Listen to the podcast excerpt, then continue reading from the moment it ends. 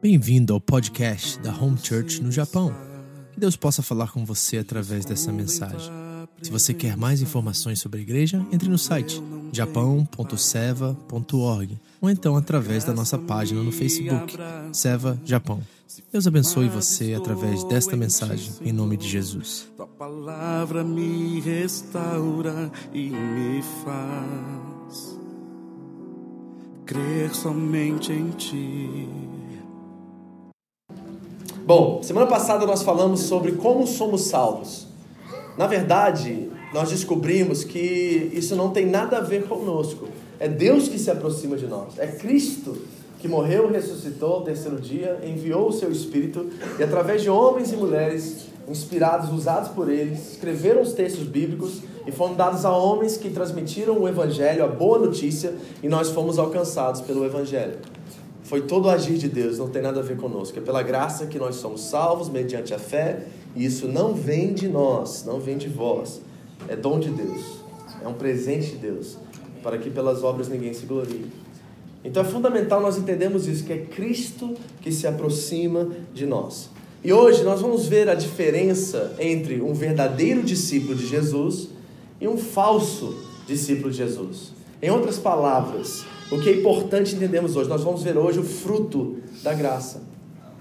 Nós falamos o poder da graça semana passada. O que a graça é? Ela é necessária, ela é duradoura, né? ela é revolucionária, ela transforma a gente, ela nos revela o que Cristo fez por nós. Mas qual é o fruto disso? E o fruto disso é um discipulado.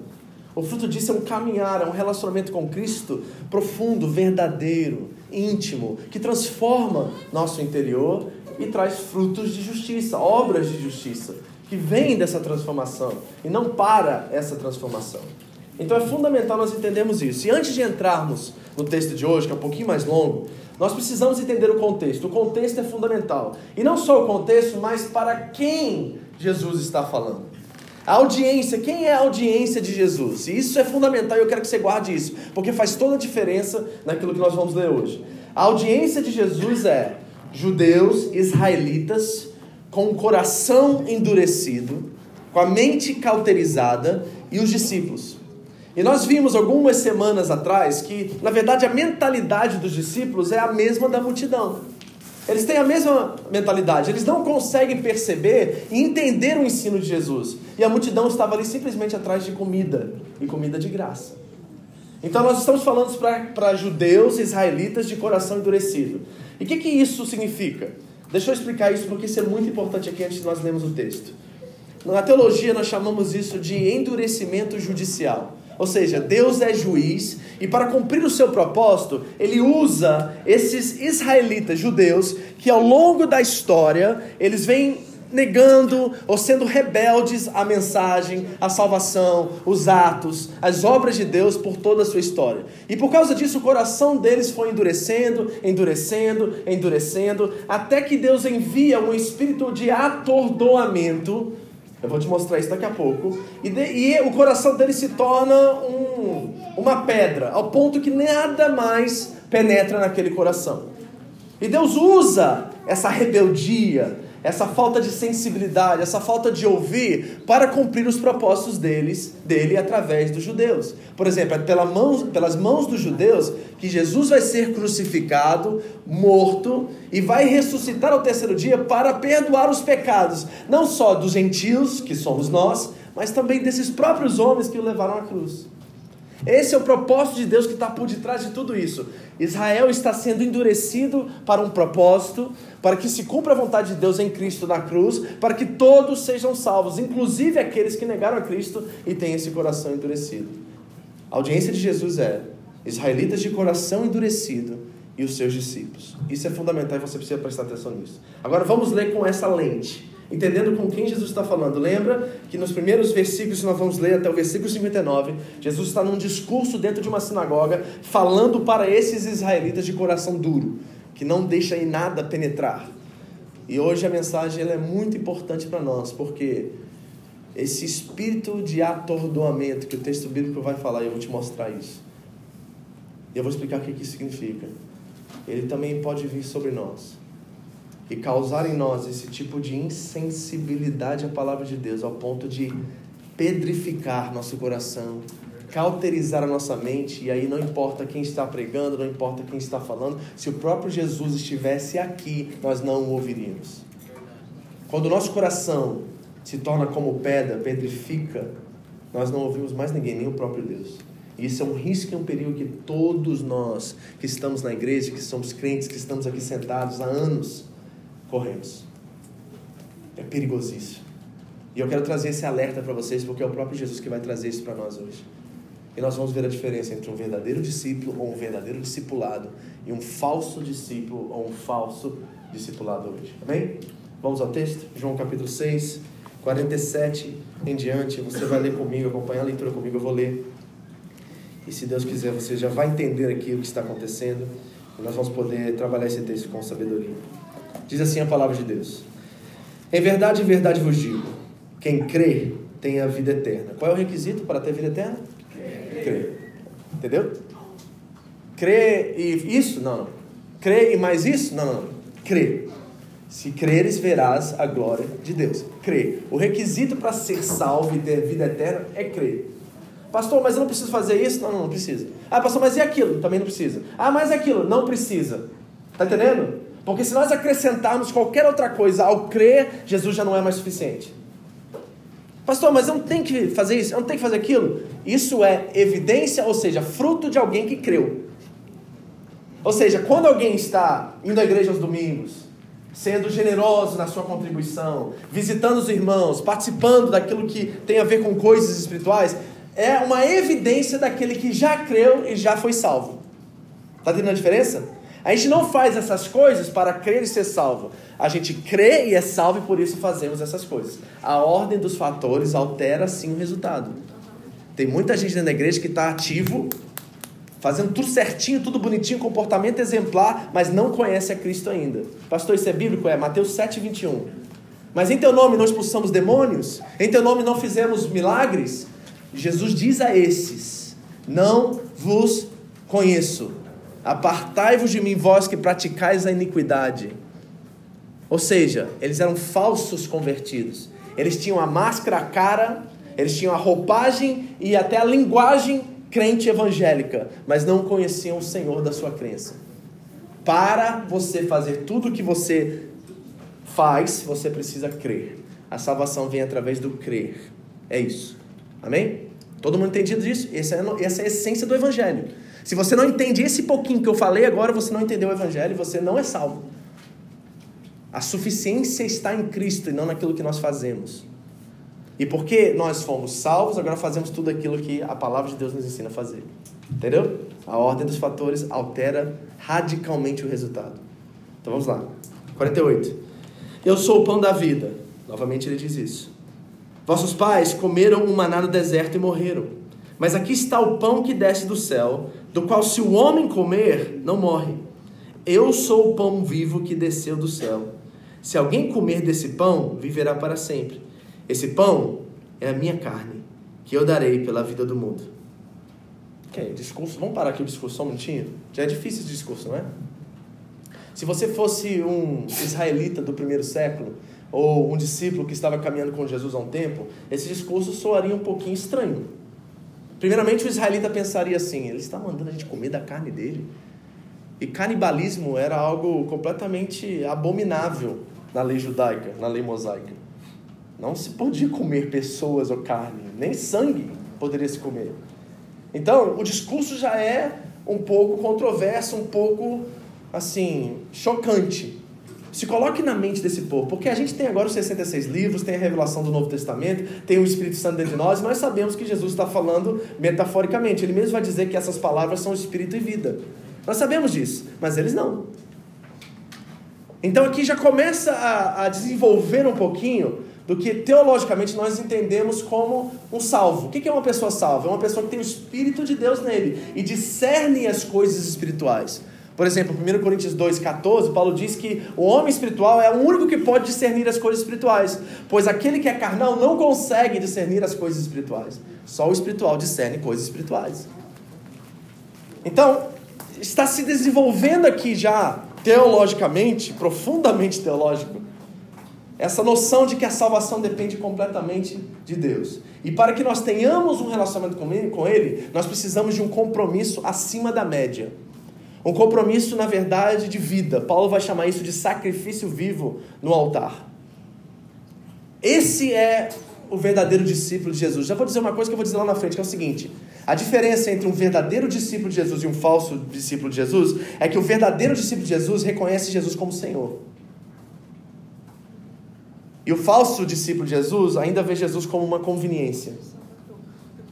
Ele é salvador contra o inferno e não para um relacionamento, mas ele não é Senhor, porque quem manda na vida dele ainda é Ele. Essa é a diferença, ok? Vamos continuar. 52. Repare o que acontece com os israelitas de coração endurecido. Então os judeus começaram a discutir entre si: Como nos pode dar este homem a sua carne a comer? Pronto, eles entenderam isso naturalmente. Carnais. Não discerniram espiritualmente o que Jesus está dizendo, somente de forma carnal. Jesus lhes disse: Em verdade, em verdade vos digo que se não comerdes a carne do filho do homem e não beberdes o seu sangue, não tereis vida em vós mesmo. Quem come minha carne e bebe meu sangue tem vida eterna, e eu o ressuscitarei no último dia. Pois a minha carne é verdadeiramente comida, e o meu sangue é verdadeiramente bebida. Vamos ler os 55 juntos, rapidamente? Porque isso é importante para o que eu vou esboçar para vocês hoje. Vamos lá, conta até três. 3, 2, 1. Pois a minha carne é verdadeiramente e o meu sangue é a bebida verdadeira. Guarda isso, tá? Lembra que nós falamos duas semanas atrás, eu acredito, entre a vida bios, biológica, e a vida zoe? É isso que ele está discernindo aqui. Qual é a comida que nós estamos nos alimentando? A opção é sua de escolher o que você vai comer. É lógico que nós precisamos do bios para sobreviver. Comida, bebida, respirar são coisas essenciais da vida. Mas o que realmente sustenta a nossa vida não é comida, bebida e nem respirar. É a presença de Deus. É a vida de Deus. É isso que nos permite beber, comer e respirar no outro dia. Não é? Então o zoe precisa estar acima do bios. O bios é uma consequência de uma vida saudável no zoe. É isso que Jesus está dizendo, porque a carne dele e o sangue dele são verdadeiramente comida. Agora, ele está expressando isso espiritualmente, metaforicamente, mas eles estão fazendo uma leitura completamente natural. E aqui está o problema. Continua o texto. Quem come a minha carne e bebe o meu sangue permanece em mim e eu nele. Assim como o Pai que vive me enviou, e eu vivo pelo Pai, assim também quem de mim se alimenta viverá por mim. Este é o pão que desceu do céu. Vossos pais comeram o maná e morreram, mas quem comer deste pão viverá para sempre. Ele disse essas coisas na sinagoga, ensinando em Carfanão. Então a primeira audiência aqui de Jesus são esses israelitas que tiveram seus corações endurecidos devido à rebeldia de anos. Na verdade, queridos, isso é a história da humanidade, né? Você já reparou? Por exemplo, Deus chama Abraão, o que, que Abraão faz? Mente, tenta dar um jeitinho nele, né? Fica, fica, faz a, escrava ficar grávida, mente para os reis porque a sua esposa era bonita ele não queria perder ela. É essa relação entre fidelidade de Deus e infidelidade do homem. Por exemplo, Faraó, lembra?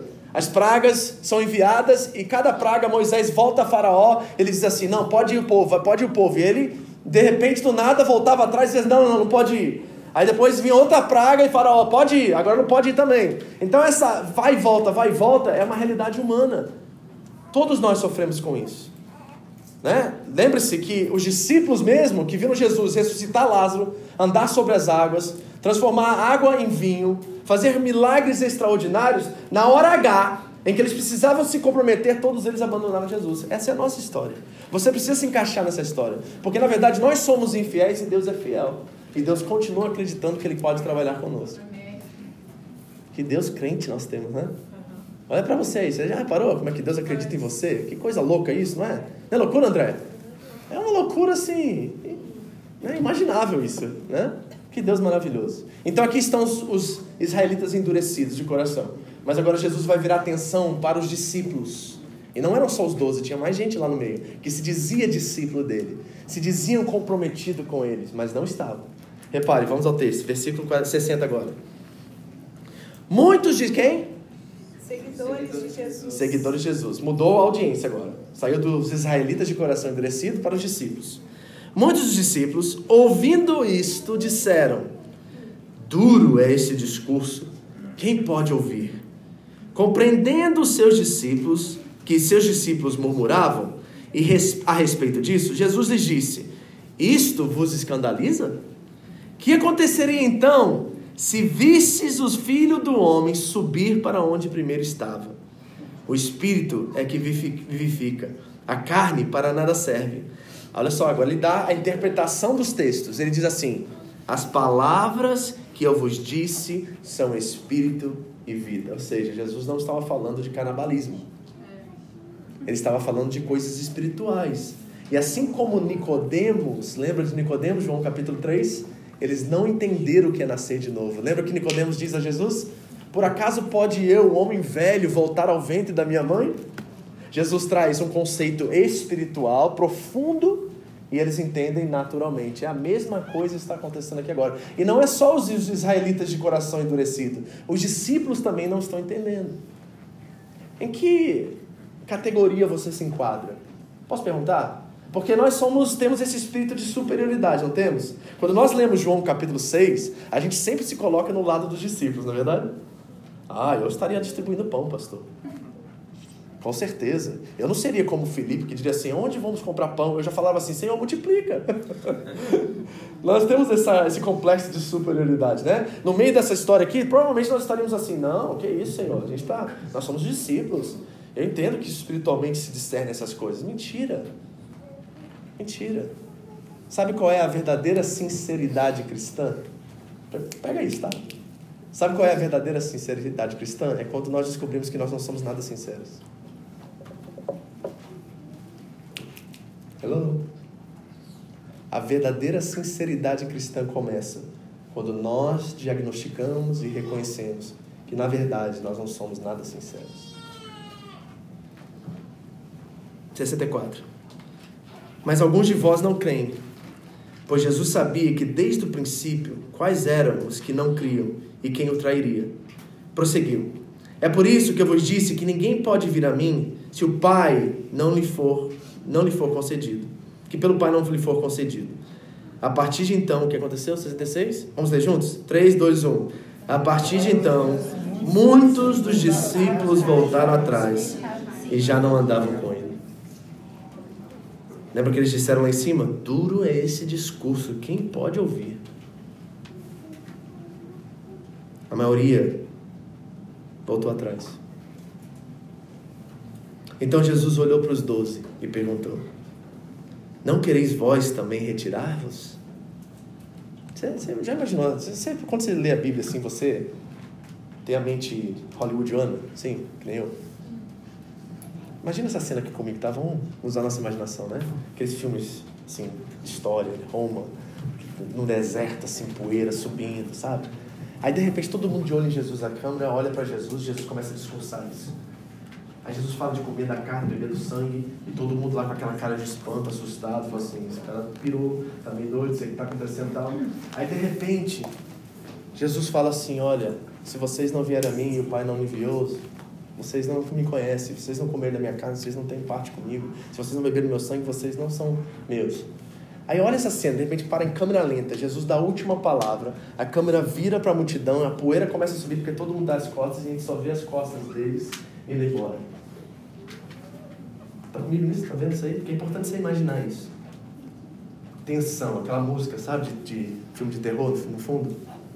Hum, povo dando as costas, poeira subindo.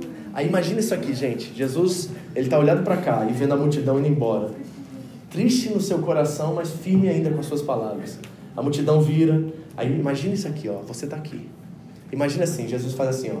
Aí vem a, a câmera lenta super slow motion agora, tá? Aí faz assim. E vocês não vão se retirar? Oh, que momento, hein? E aquele momento, eu digo para vocês, era a hora H. Era a hora chave. Agora, eu vou falar uma coisa aqui que não é bíblica, tá? Eu sei que Deus é onisciente, eu sei que Deus sabe todas as coisas, Jesus também. Mas eu quero tratar agora essa, essa perspectiva da natureza humana de Jesus. Se coloque um minutinho nesse lugar na cabeça humana, porque na cabeça na, na, natureza divina Jesus sabia exatamente o que ia acontecer. Mas na natureza humana, talvez ele pensou assim: se esses caras também me deixarem para trás, vou ter que começar do zero. Vou ter que levantar outros 12. Vou ter que começar essa missão de novo. Então a pergunta era a chave, era esse momento ali. Lembra que eu disse a vocês semana passada que a obediência, né? Ela só se torna verdadeira quando ela custa caro. É só quando ela é extremamente cara que nós reconhecemos que Jesus é Senhor das nossas vidas. É só naquele momento, sabe, H, entre você ter uma decisão de ter um benefício próprio e se dá bem, mas você renuncia esse benefício e perde para que Cristo seja visto através da sua vida, é que você de fato se tornou discípulo. Então era hora dos discípulos decidirem: nós vamos ser discípulos verdadeiros e seguir o Mestre, seguir Jesus e seguir o Cristo, ou nós vamos também, como a multidão, e ter a mentalidade massa e voltar atrás e seguir nosso caminho. Era o momento chave deles. E na verdade, vamos ser sinceros, eu disse assim que a verdadeira sinceridade cristã começa no momento que nós descobrimos que nós não somos sinceros. Mas vamos fazer um exercício de sinceridade aqui. Nós temos decisões como essas todos os dias. Não é? Casamento vai mal. O marido ou a esposa não estão respondendo da forma que você gostaria. Na verdade, há uma indiferença, há, há ódio, há uma situação assim realmente tensa, difícil na relação conjugal. É naquele momento que ele talvez diz palavras, dá um ultimato a você, diz assim: desse jeito não dá, vamos separar, vamos divorciar. É nesse momento agora que você decide se você é discípulo de Jesus Cristo ou não. Você está disposto a perder para ganhar? Você está disposto a abandonar e crer e confiar em Deus acima do que está acontecendo no momento? É nesse momento que as coisas começam a acontecer. É no momento que a obediência se torna algo extremamente caro para nós, é que nós reconhecemos que Cristo é nosso Senhor. É esse momento dos discípulos. Então, diante da nossa cena em Hollywood aqui, imagine o pavor na cara desses homens. Gente, porque o preço era muito caro naquele momento. Sabe por quê? Lembrem-se: 20 mil pessoas estão indo testemunhar quem Jesus é. Daquele momento em diante, o ministério de Jesus não vai ser mais o mesmo. Ele está em rumo a Jerusalém agora, está rumo à morte. E todo mundo sabe que ele é um profeta, alguém que está causando uma revolução, isso vai causar problema com ele com Roma, problema com ele com o Sinédrio, ele vai ter problema após problema após dessa situação. E era o momento chave dos discípulos dizerem assim: nós vamos tomar conta da nossa vida, voltar a pescar, voltar a nossa vida. Esse tipo de comprometimento que ele quer de mim é muito alto. Eu não estou disposto a pagar esse preço. Era esse momento ali. E todos nós temos esse momento dia após dia. Talvez você não veja nessa proporção hoje de sacrifício, porque dos 12 que estavam ali, 11, na verdade 13, vamos dizer assim, que estavam ali, um se suicidou. 11 foram para o martírio. Por exemplo, Pedro morreu, diz a tradição da igreja, de cabeça para baixo crucificado. Paulo foi decapitado, um dos discípulos também, mais para frente. Todos eles morreram uma morte terrível. Tiago foi jogado do prédio, caiu lá, não morreu ainda, vieram jogar um pedra na cabeça dele.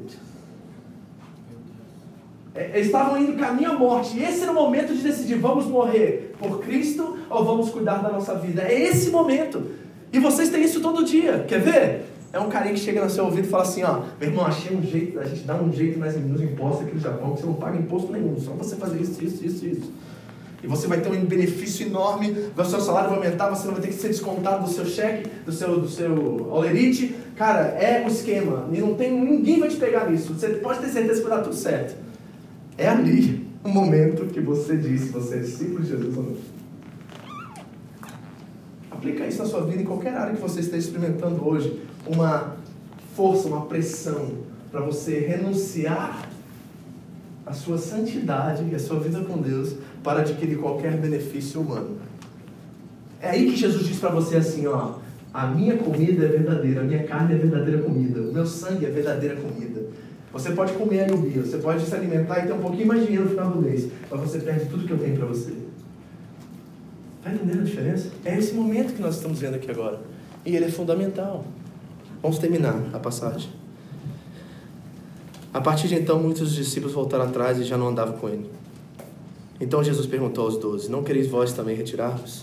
E respondeu-lhe Simão Pedro: Senhor, repare, para quem iremos nós?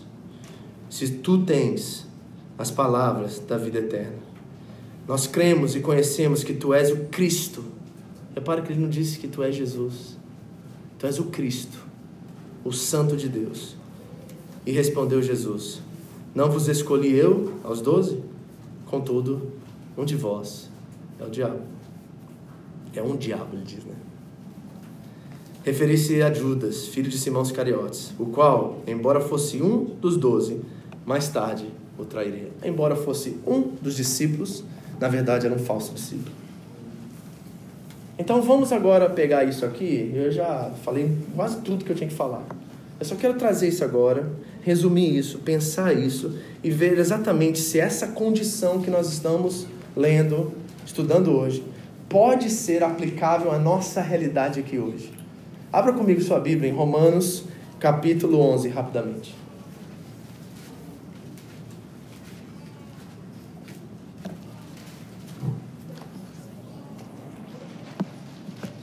Romanos capítulo 11, vamos ler o versículo 7 e 8.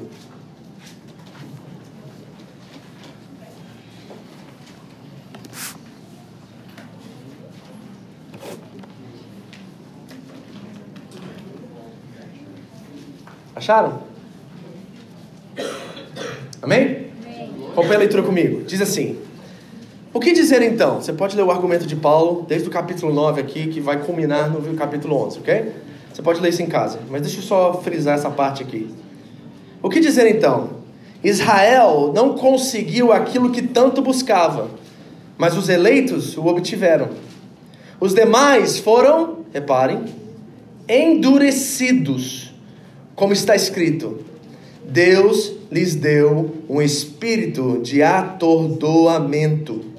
E o que, que esse espírito promove? Repare, 7 e 8, Romanos 11 olhos para não ver e ouvidos para não ouvir. Até quando? Até o dia de hoje. Opa!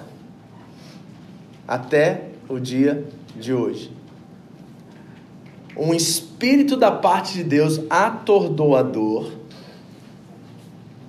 que lhe dão, o fruto é olhos para não ver e ouvidos para não ouvir até o dia de hoje.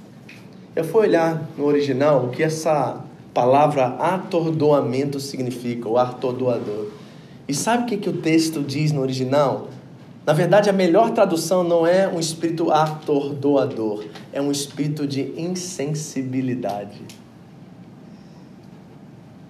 Ai, ai. E aí o apóstolo Paulo, escrevendo a seu filho na fé, Timóteo, a Josi já esboçou para mim aqui, foi lindo quando eu vi isso, falei assim, meu Deus, estamos conectados.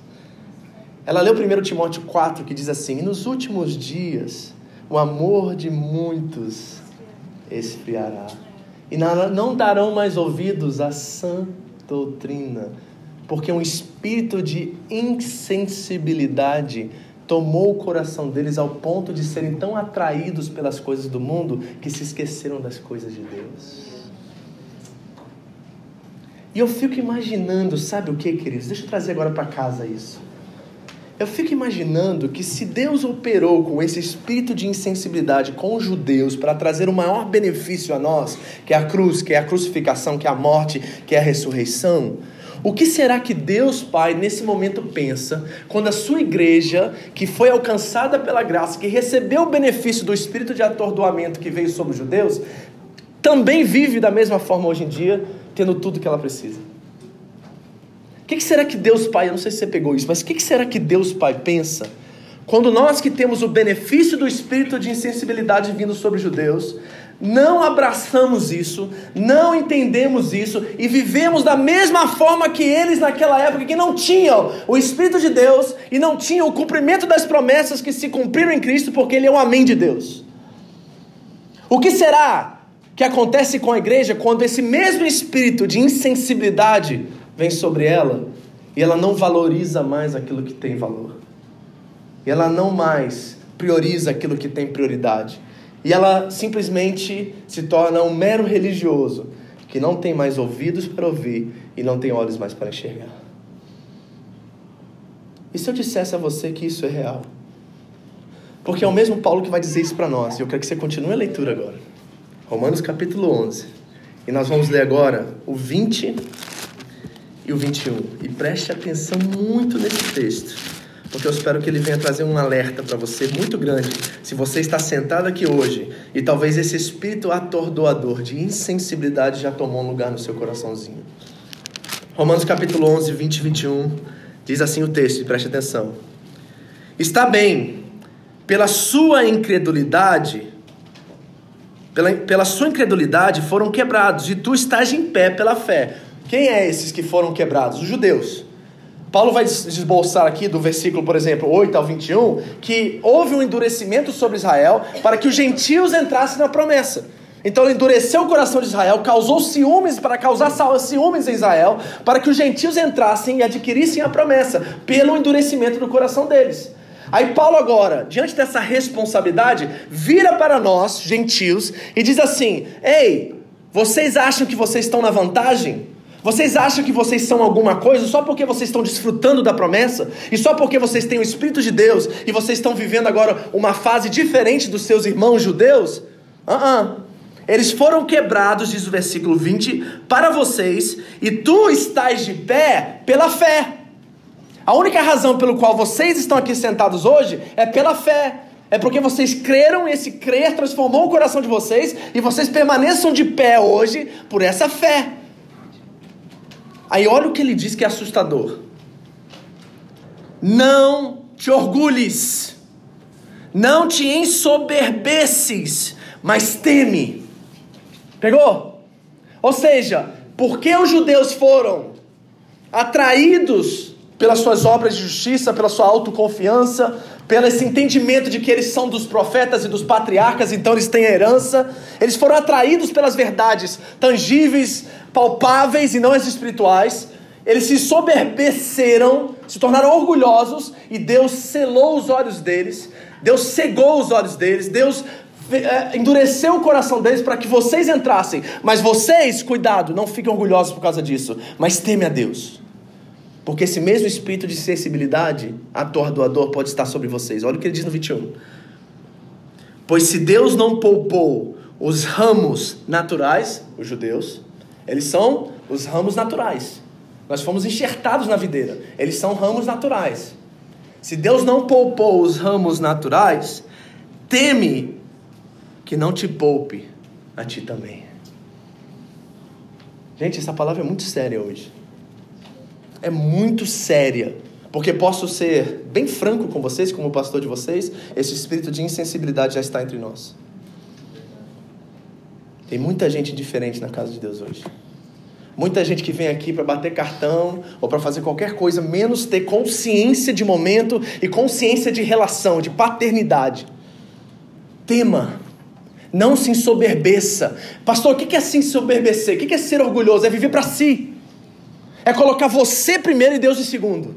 É colocar seus sentimentos primeiro e você em segundo lugar. Esse é o espírito de insensibilidade, a qual nós começamos a ser atraídos mais pelas coisas do mundo do que das coisas de Deus. Paulo está dizendo: tema, cuidado, porque esse mesmo espírito atordoador que veio sobre os judeus pode vir também sobre vocês. Então, deixa eu fechar dando vocês alguns conselhos. Todo mundo pegou aqui o cerne da coisa?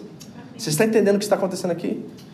Então vamos olhar agora a diferença entre um falso discípulo ou um falso discipulado e um verdadeiro discípulo ou um verdadeiro discipulado. Primeira coisa, preste atenção que o texto vai nos ensinar aqui. Um cristianismo falso é pior do que um cristianismo, um não cristianismo. Eu vou explicar. Um cristianismo falso é pior do que um não cristianismo. Deixa eu exemplificar isso para você entender o que eu estou falando. Qual é o pior tipo de câncer que existe? Vocês sabem? Hum? Câncer de pâncreas, estômago, qualquer câncer que afeta os órgãos internos. E qual é o tipo de câncer que menos causa morte ou menos perigoso? Você sabe? Câncer de pele. Qual a diferença entre o câncer de pele e o câncer nos órgãos vitais? É que um é visível e o outro é invisível. Quando você tem câncer de pele, uma mancha começa a aparecer, talvez vermelha, causa uma ferida e você pode ir no médico tratar imediatamente logo que aparece. Mas nos órgãos vitais e nos órgãos internos, você só descobre depois que ele é danificado. Aí você tem que ir para quimioterapia, você tem que ser um processo enorme para poder se livrar daquele mal. Se se livrar, dependendo do tipo de câncer, é incurável. Deixa eu explicar uma coisa para vocês e eu quero que você pegue esse exemplo agora aplique aqui, que é o seguinte. Pergunta: É mais perigoso dizer abertamente que você não quer Jesus, que você não quer saber do Evangelho, que você não quer ir para a igreja e não quer ser salvo? Ou é mais perigoso você dizer que ama Jesus e tem as motivações erradas? Está comigo? Qual que é mais perigoso? Você dizer assim, eu não quero nada de igreja, negócio de crente, não gosto de Jesus. Quem é Jesus? Você nem sei quem é Jesus. É mais perigoso ter essa postura ou é mais perigoso dizer assim, eu amo Jesus, Jesus é meu Senhor, Jesus é meu Salvador e não viver como Ele vive? O que é mais perigoso, igreja? Quero dizer para vocês que esse lado aqui é um câncer de pele. Ele tem uma condição que pode ser restaurada, mudada, com um simples ato de Deus, uma mudança de coração, uma palavra de afirmação, uma coisa que vem, o evangelho vem muda esse coração. Mas esse aqui, a casta é tão profunda no coração e a mente está tão cauterizada que às vezes o espírito de insensibilidade, de atordoamento, já danificou tanto o coração que não tem volta.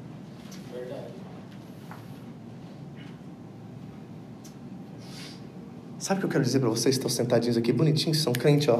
Se você é crente há mais de 5 anos, 10 anos, cuidado.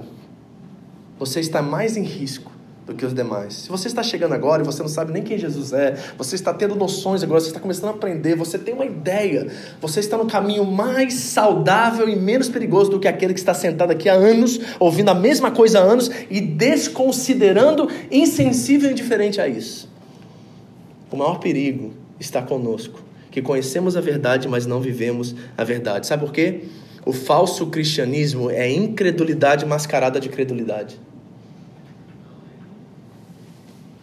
O falso cristianismo é incredulidade mascarada de credulidade. É um câncer que está debaixo da pele, que você não está reparando, mas está tomando seus órgãos vitais, já assumiu um lugar no seu coração e você está completamente insensível à voz de Deus. E você sabe que a voz de Deus vem em homens, através dos homens nesses dias. Pela palavra, mas através de homens. A questão é, Jesus nos alertou disso? Sempre. Quer ver? Deixa eu dar alguns exemplos para vocês que Jesus alertou a gente disso. Quem conhece aqui a parábola das dez virgens? Conhece? Deixa eu dizer uma coisa para vocês.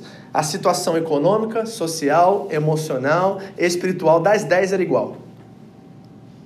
Das dez. Todas tinham os recursos e as necessidades supridas para realizar o ato. Nenhuma tinha uma vantagem sobre a outra. Qual é a diferença entre uma e outra? Cinco dormiram, não permaneceram ligadas, não permaneceram conectadas. Quando o noivo disse que viria, elas precisavam estar alertas, ligadas, elas dormiram. E as cinco que não dormiram entraram na casa, foram recebidas pelo noivo, e as outras cinco ficaram do lado de fora. Mas ele não parou aí, né? Ele deu também um exemplo e a parábola das duas casas, lembra? Uma foi construída sobre a areia e a outra foi construída sobre a rocha. Quais foram as situações climáticas que abalaram as casas? As mesmas. Identicamente as mesmas. Vento, tempestade, enchente. Bateram sobre as casas. A que ficou de pé é aquela que foi construída prudentemente, porque estava ligada. Prudentemente. Quer ver outra parábola? Dos quatro tipos de terra. A semente era a mesma, a condição era a mesma, elas foram jogadas em semente, a semente é a mesma, mas foi jogada em terras diferentes. Jesus vai dizer que as terras pelo qual essa semente foi jogada é o nosso coração. Todas essas parábolas identificavam a mesma coisa, que todos nós estamos no mesmo lugar, é como nós correspondemos à mensagem é que faz a diferença. Se realmente cremos ou não cremos. Essa é a grande diferença. Então, qual é o grande perigo do falso discipulado? Olha de novo lá em João 6, rapidamente. Versículo 60. Diz assim: Olha, vocês estão comigo? Está todo mundo entendendo o que nós estamos falando aqui? Amém. Versículo 60. Muitos de seus discípulos, ouvindo isso, disseram: Duro é este discurso, quem o pode ouvir? E lógico, né? Você sabe que eu amo fazer isso. Eu fui ver no original, o que, que é isso? E sabe o que, que o texto no original, na verdade, diz? Que os tradutores bíblicos para o português traduzem de uma forma mais gentil. Diz mais ou menos assim, ó. Duro de engolir esse negócio. É isso que eles estão dizendo. É duro de engolir esse recurso. E tem tudo a ver com o contexto, porque Jesus está falando sobre pão, Jesus está falando sobre comer e sobre beber. E quando Jesus fala comida e bebida, ele diz assim: duro de engolir esse negócio, hein, Jesus? É causa digestão isso aí, causa é, é duro, não passa pela garganta, é difícil de engolir isso. É isso que eles estão dizendo. Os discípulos estão dizendo assim: ó, esse discurso, essa comida, essa bebida que o Senhor quer que nós comamos e bebamos, é duro de engolir, Jesus. E sabe o que é comida e bebida, verdadeiramente? É as coisas mais essenciais da vida, não é? Ninguém consegue sobreviver sem comer e ninguém consegue viver sem beber, não é verdade? Só que dentro desse contexto, deixa eu dizer para você o que Jesus quer dizer, para você entender. Sabe o que é a verdadeira comida e a verdadeira bebida?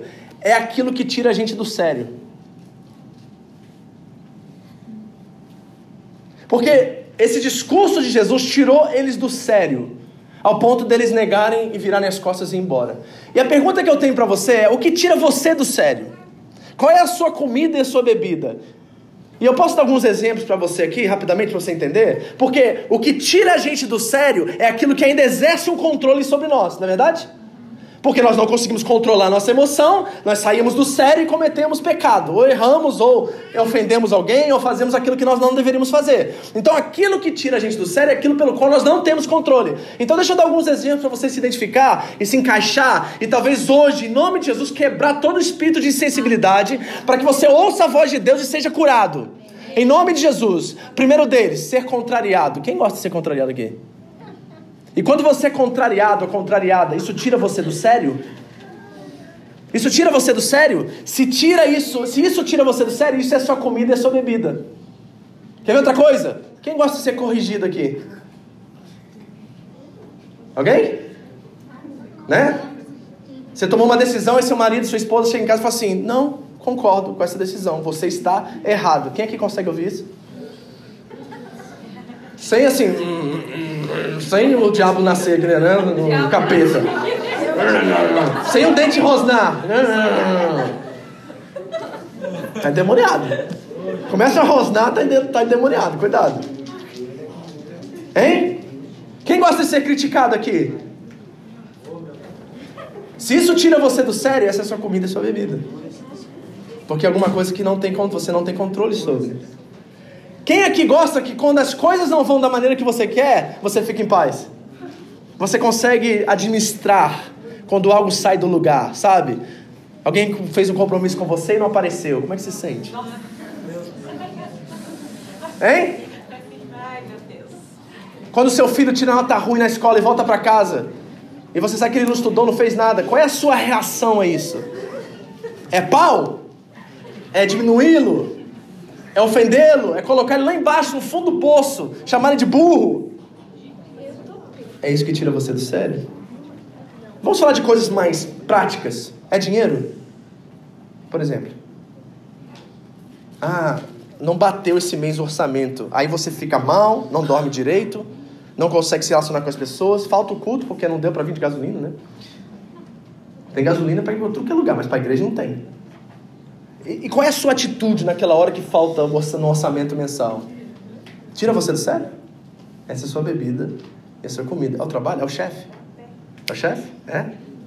Né? É o chefe, né? Né, Caio? É o chefe. Que não pode contrariar, não pode pedir algo a mais do seu trabalho que você já sai do sério. Essa é a sua bebida e a sua comida. Sabe o que Jesus está dizendo para nós hoje, queridos? Ele disse aqui, eu mandei você ler duas vezes. Ele disse no 55: Pois a minha carne é a verdadeira comida e o meu sangue é a verdadeira bebida. Ou seja, Jesus está dizendo assim: ó, se eu não for mais para você do que um mestre, do que um provedor, do que uma inspiração, do que um amigo, se eu não for a sua comida e a sua bebida, você não tem parte comigo. Se eu não for o centro da sua vida, você não tem parte comigo, você não é meu. Agora, deixa eu aprofundar agora. Preparado? Preparado? Repare isso. Se eu não for aquilo que tira você do sério, você não é meu. A única coisa que deve tirar um discípulo de Jesus do sério é o próprio Senhor. Porque se Deus é Deus, Ele vai nos contrariar a vida toda. Porque tem um ser humaninho aqui dentro de mim que quer sempre o controle da minha vida, quer fazer tudo do meu jeito. E se Deus é Deus, Ele vai me contrariar todos os dias da minha vida. Ele vai me tirar do sério todos os dias da minha vida. E se for Deus que tira você do sério, você é discípulo de Jesus Cristo. Porque foi necessário naquele momento H, na hora dos discípulos, eles serem contrariados, eles serem tirados do sério, para eles tomarem uma decisão de seguir Jesus. É necessário isso. Se é o dinheiro, se é o trabalho, se é ser contrariado, ser criticado, seja o que for que tira você do sério, esse é o seu Deus. Esse é o seu Deus, é isso que você valoriza, é isso que você dá atenção, é isso que importa para você. Então Deus está te chamando hoje a quebrar todo espírito de insensibilidade e deixar que Ele tire você do sério. Que Ele seja o centro da sua vida. Jesus não quer ser seu mestre, Jesus não quer ser o seu provedor, o seu supermercado, Ele não quer ser a sua bênção, Ele quer ser seu Deus, e para ser seu Deus, Ele vai ter que tirar você do sério. Deixe Ele tirar você do sério. Deixe Ele te contrariar, porque essa na contrariedade que nós realmente nos tornamos filhos de Deus.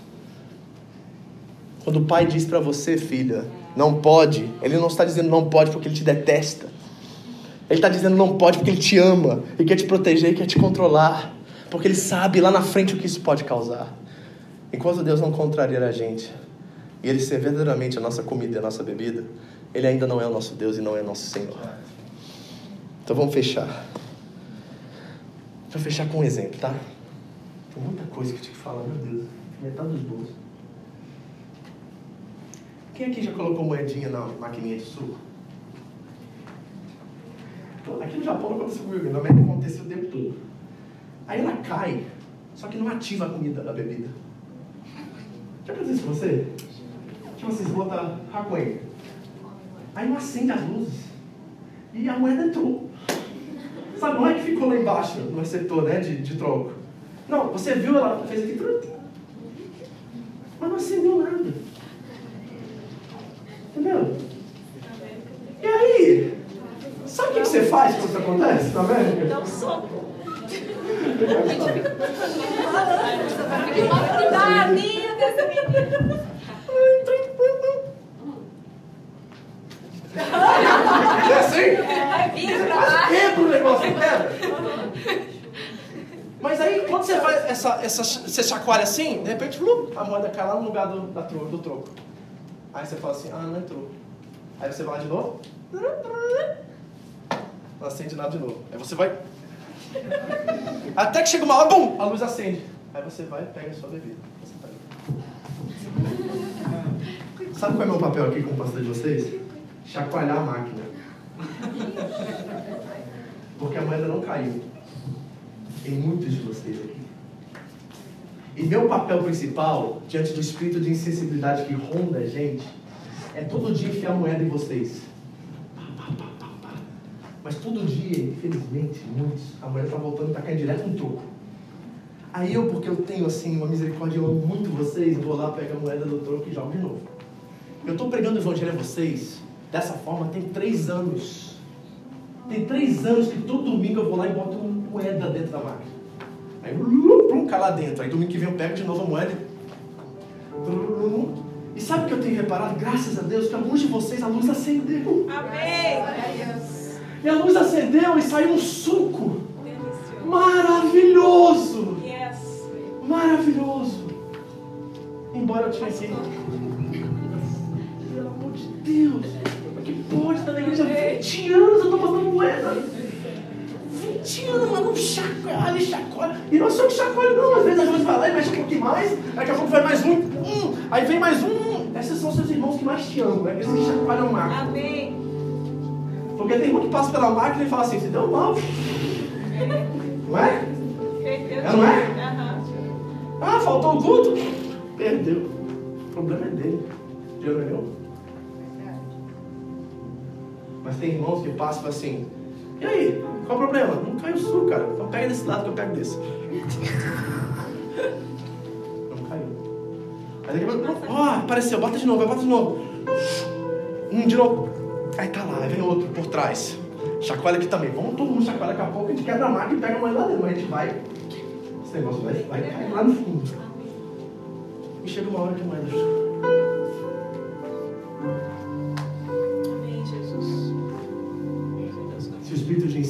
insensibilidade tomou seu coração hoje, Deus te trouxe aqui para dizer para você: ainda dá jeito. Amém, Jesus. Ainda tem esperança para você. Mas a atitude de mudar isso é sua.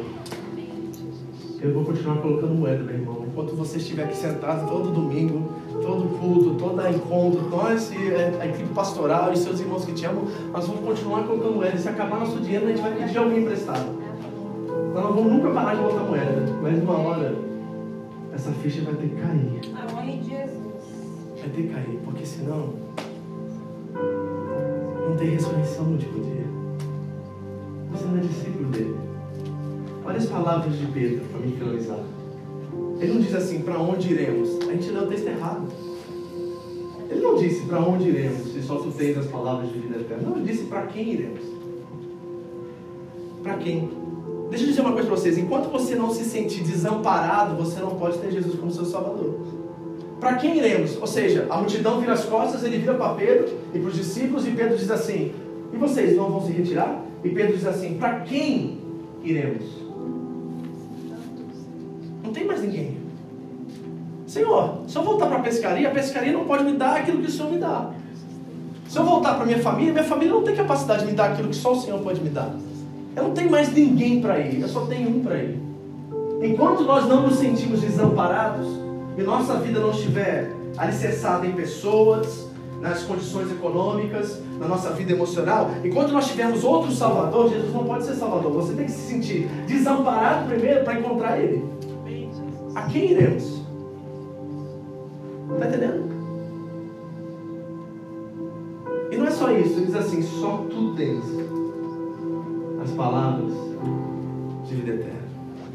Só tu tens. Você pode dizer isso? Ou será que tem um falso Messias na sua vida hoje?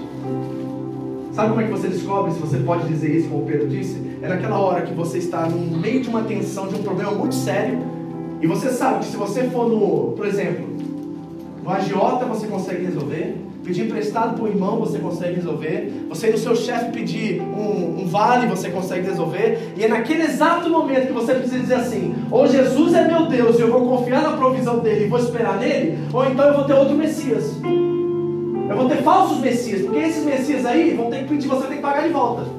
Todo falso Messias requer de você adoração de volta. É trabalho, é dinheiro, é zangueô, é carreira profissional, é ambições humanas. Tudo isso requer de você um preço. Requer que você pague de volta o que você investiu. Mas Jesus não. Ele fez por você de graça e não quer nada de você a não ser o seu amor e o seu comprometimento em relação com Ele. Deus falou com você nessa manhã. Amém. Então feche seus olhos.